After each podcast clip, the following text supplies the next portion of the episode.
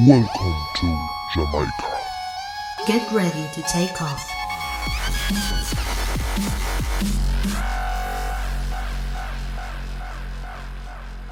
Hello, ¿cómo estás? Espero que muy pero muy bien. Por si no me conoces, mi nombre es Giselle y en este canal subo contenido para ayudarte eh, en este proceso del despertar de conciencia.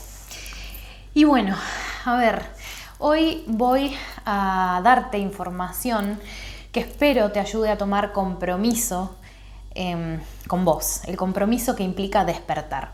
Por si no lo viste, te dejo por acá el video en donde explico las etapas del despertar y bien, antes quiero aclararte lo siguiente. En las experiencias que cuento en todo mi canal vas a encontrar que yo desperté de a poco con diferentes señales, em, pero lo hice todo eh, a través de, de una crisis existencial. Y mm, vas a encontrar incluso, que yo también lo dije, en ese momento, que siempre el despertar ocurre con una crisis. Pero quiero rectificar esto porque entiendo que no siempre es así, ahora entiendo eso. Cada persona transita su despertar de manera diferente y la crisis llega cuando tenés que hacerte consciente y responsable de la información que estás obteniendo.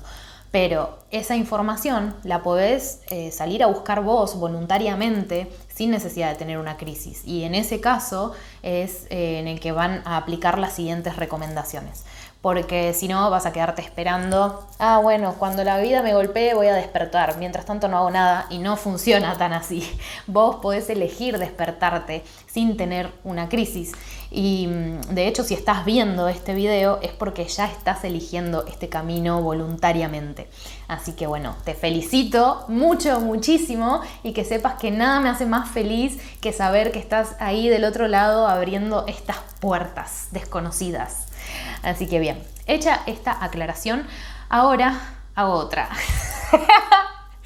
Y es que la información que voy a brindar es de una visión muy personal, entonces quiero que asegurarme de que la tomes como tal. Estamos conformados por tres aspectos fundamentales. El cuerpo, la mente y el espíritu. Y en base a esto es que considero que tenemos principalmente dos yo o yoes a despertar. Un yo inferior y un yo superior. Y em, como estamos en la dimensión de la dualidad no podía ser menos. Por un lado, relaciono al yo inferior con lo material, con la madre tierra, con nuestro cuerpo físico eh, y con nuestra mente. Eso es en lo que voy a enfocarme en desarrollar en este video.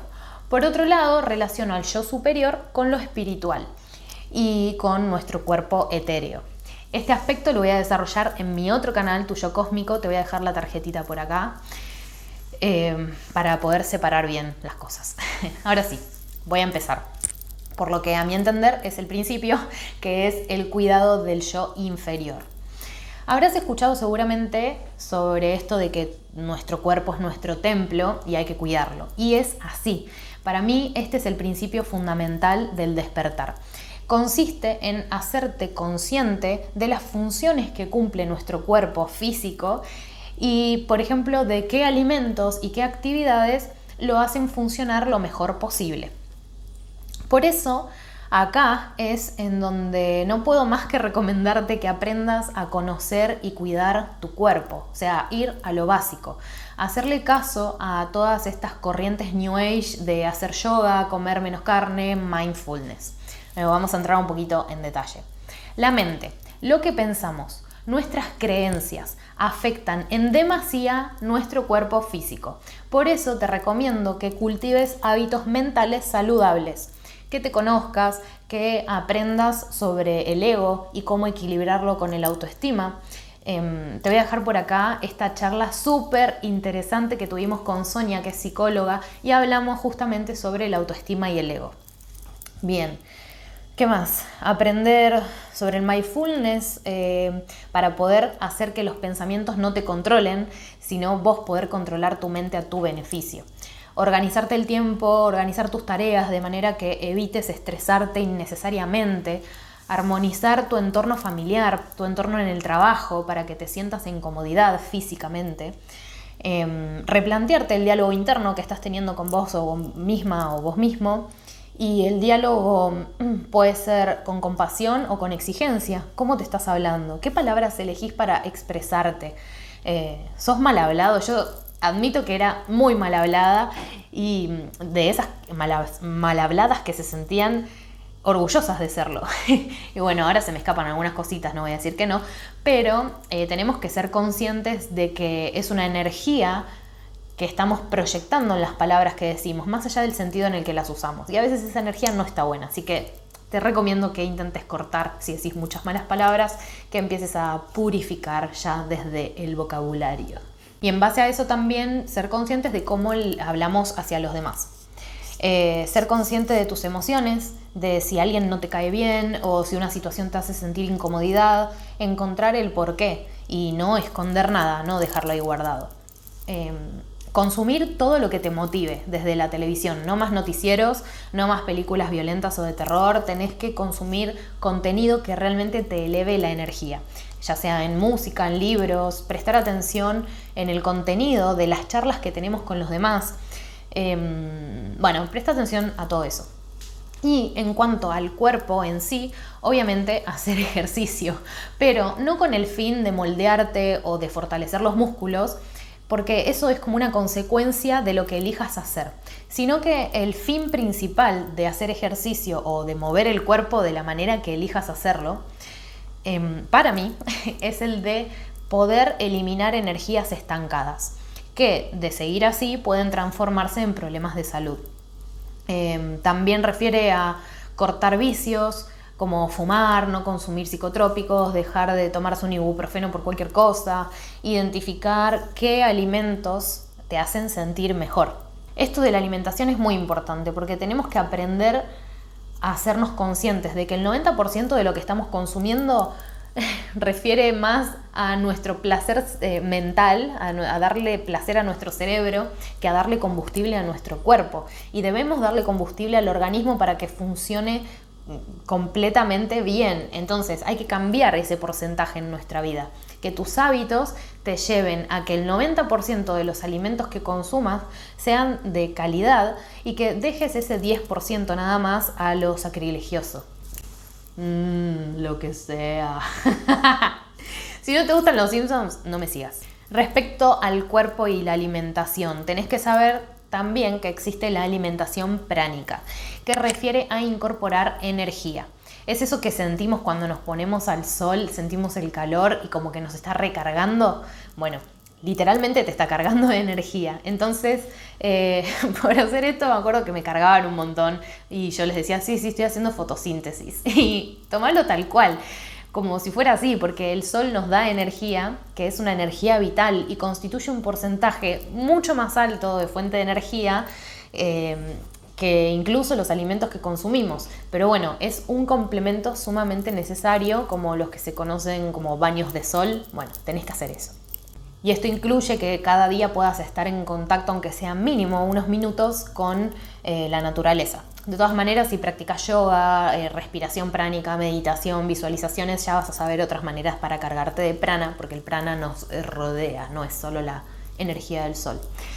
Bueno, vamos a obviedades. Reducir la ingesta de carne, eh, tomar al menos 2 litros de agua por día.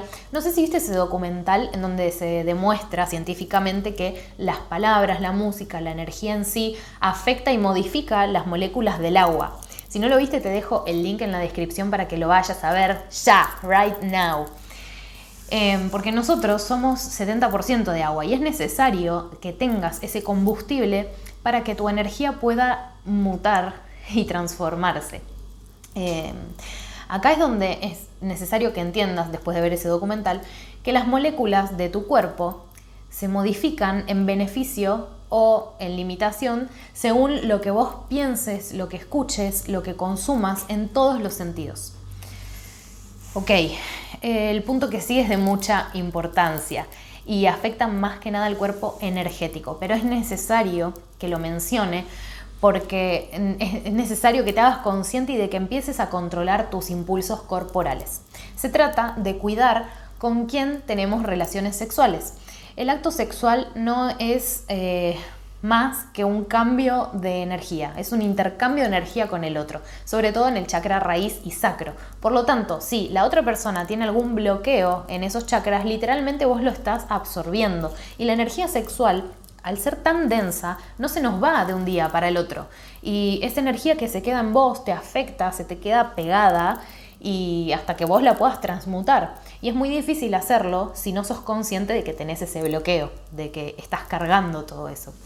Entonces, te recomiendo que empieces a elegir eh, ver el acto sexual como un intercambio de energías y que las personas con las que eh, decidas eh, llevarlo a cabo sean personas que vibren en la misma frecuencia o más altas que vos, para que en ese momento de unión realmente vas a entender esto, ¿no? Del éxtasis que de verdad no se puede explicar con palabras, tenés que vivirlo porque es fundirse y sentirse uno, literal.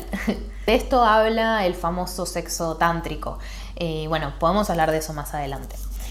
En cuanto a dormir, dormir es necesario que duermas obviamente entre 7 y 8 horas diarias, lo que todos dicen, pero es de suma importancia que empieces a hacerlo a conciencia, es decir, a oscuridad, en silencio, sin la tele prendida, nada de radio ni celular.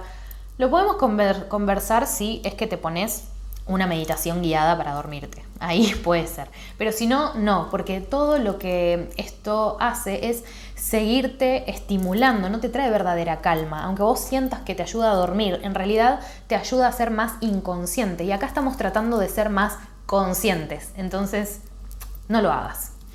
Sí, yo sé que cuesta, sobre todo si venís de mucho tiempo de tener estos hábitos, pero acá entra en juego justamente tu compromiso y la autocompasión con este proceso. Anda de a poco, no quieras cambiar de un día para el otro un comportamiento que tenés ya desde hace años. Lo que importa es que a partir de este video puedas ser consciente de lo que haces y para qué lo haces y de esa manera cada vez que eh, lo hagas, te va a resultar más fácil elegir cosas que consideres más sanas para vos, o al menos, bueno, esa es mi intención. Lo mismo para almorzar y cenar. Es lo mejor que lo hagas sin televisión, sin ninguna otra distracción, para que puedas ser consciente no solo de lo que comes, sino de la velocidad en la que estás comiendo.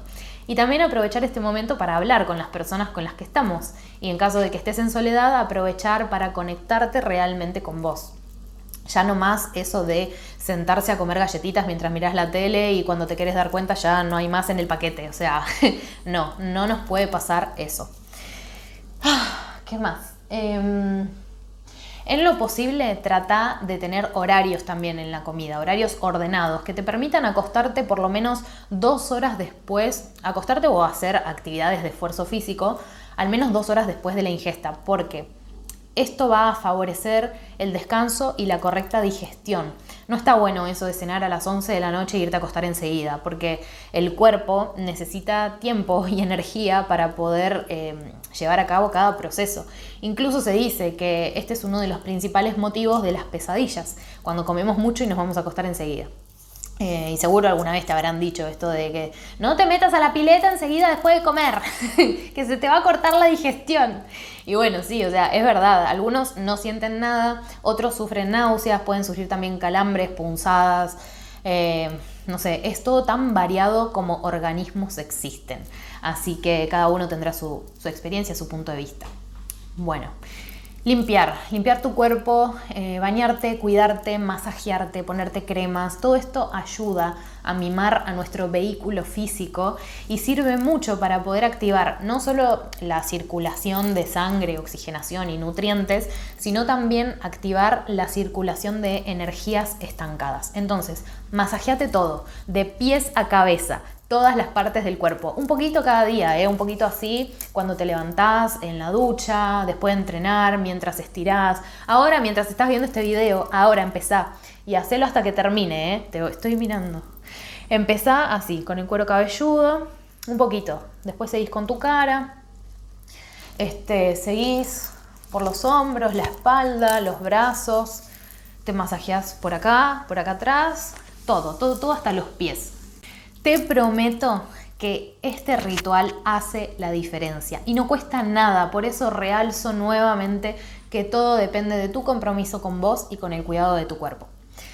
Bien, hablamos de limpieza del cuerpo. Ah, sí, eh, así como también mantener la limpieza, eh, y el orden en tus espacios.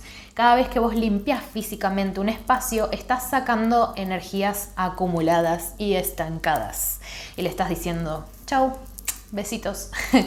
no se trata entonces solo de cuidar tu cuerpo y tu mente, sino que también se trata de cuidar tus espacios, tu entorno físico, tu entorno social, rodearte de personas que eh, impacten positivamente en tu salud y en tu estado de conciencia. Así que bueno, estas son algunas cosas que yo fui cambiando en mí. Hay otras miles que estoy incorporando y seguramente hay mil más que puedas hacer.